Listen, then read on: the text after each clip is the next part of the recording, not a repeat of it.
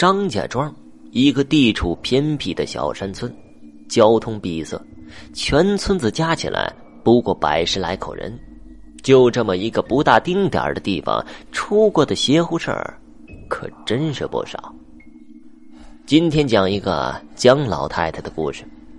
这个姜老太太就住在我家前院，论辈分，我还得叫她表奶奶。这个老太太有点微胖。心肠很好，很随和，乡里乡亲的也都爱跟他唠家常。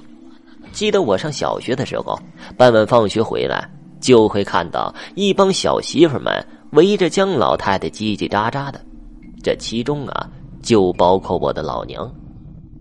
一群妇女一边摘着手里的韭菜、豆角，一边让姜老太太讲那些她经历的邪乎事儿。姜老太太似乎有点本事，会给孩子们收魂。比如说呀，谁家孩子吓着了，高烧不退，昏睡不醒的，抱到镇上的卫生所里，医生们看不好的，家里人就会给抱到姜老太太家，让老太太给收收魂。第二天呢，这孩子准保就好了。我小的时候啊，也让老太太给收过魂。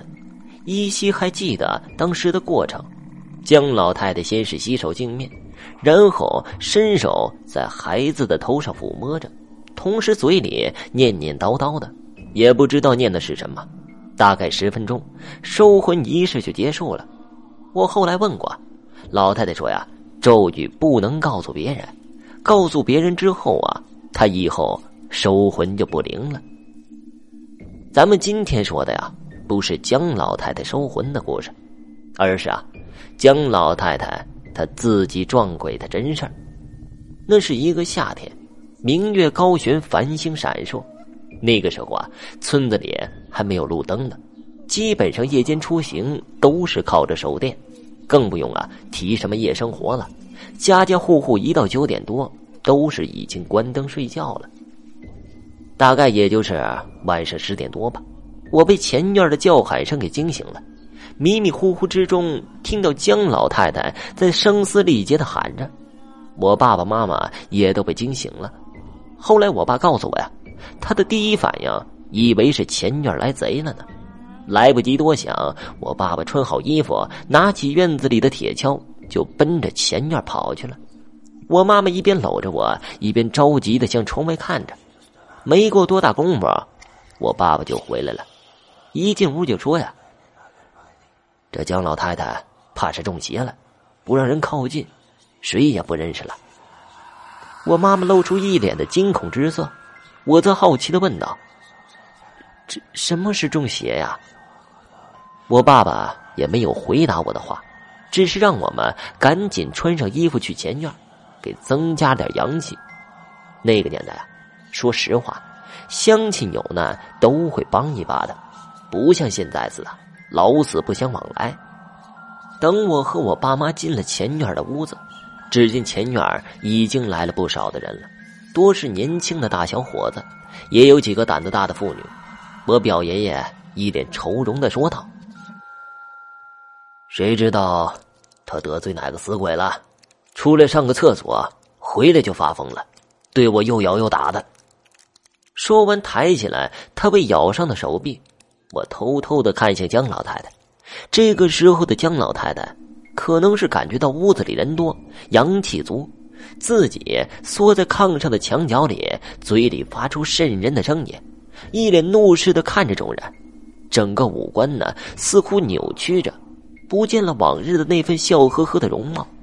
在姜老太太的背上啊，我仿佛还看到一个淡淡的白色的影子，就那么趴在姜老太太背上。一个胆子大的小伙子走进炕边，问道：“怎么的了，三奶奶？这是出去受风了吧？冻坏了。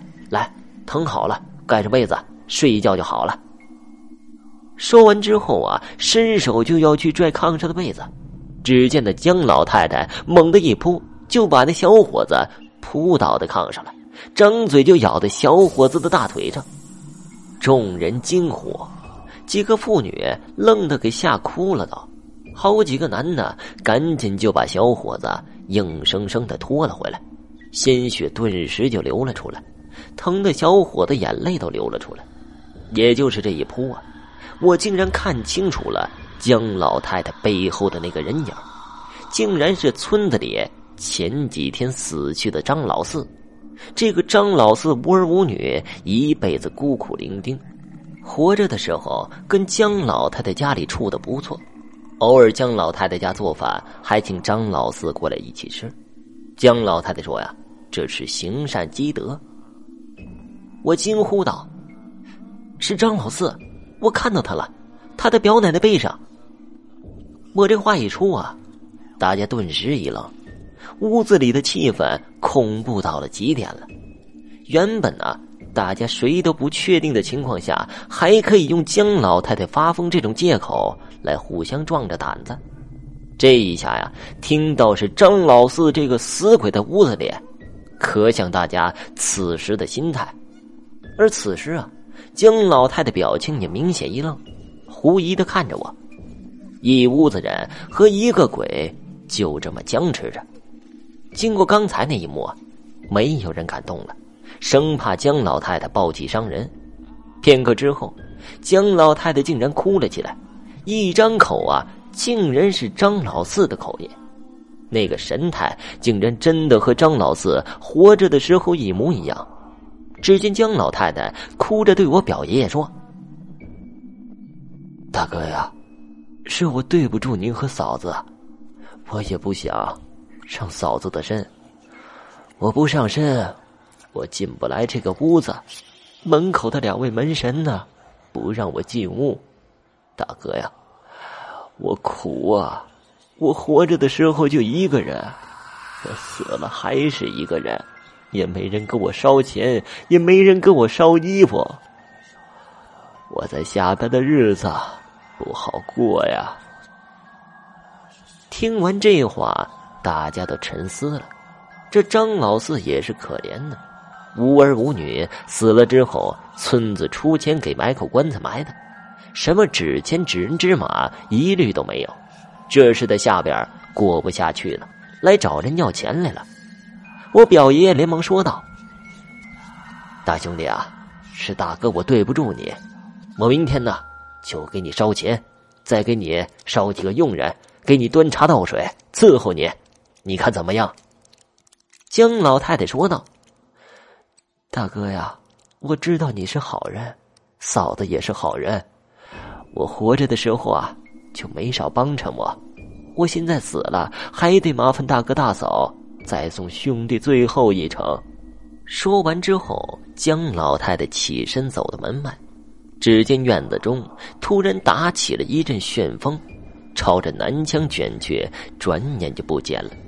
而江老太太，则是身子一歪，就倒在旁人的怀里。大约过去十分钟，江老太太醒了过来，向众人说着这事儿。她出去上厕所，听到大门外有人敲门，就走了过去。一开门就看到张老四站在门口，便惊呼道：“老四，你怎么？”这话还没说完呢，就什么都不知道了。好了。这个故事就讲完了，谢谢大家的收听。如果喜欢的话，别忘了给小许一个双击，谢谢各位了啊！还有就是，我每天晚上七点半都会直播，如果收不到直播通知的，请到主页七点半的时候啊，我一定在。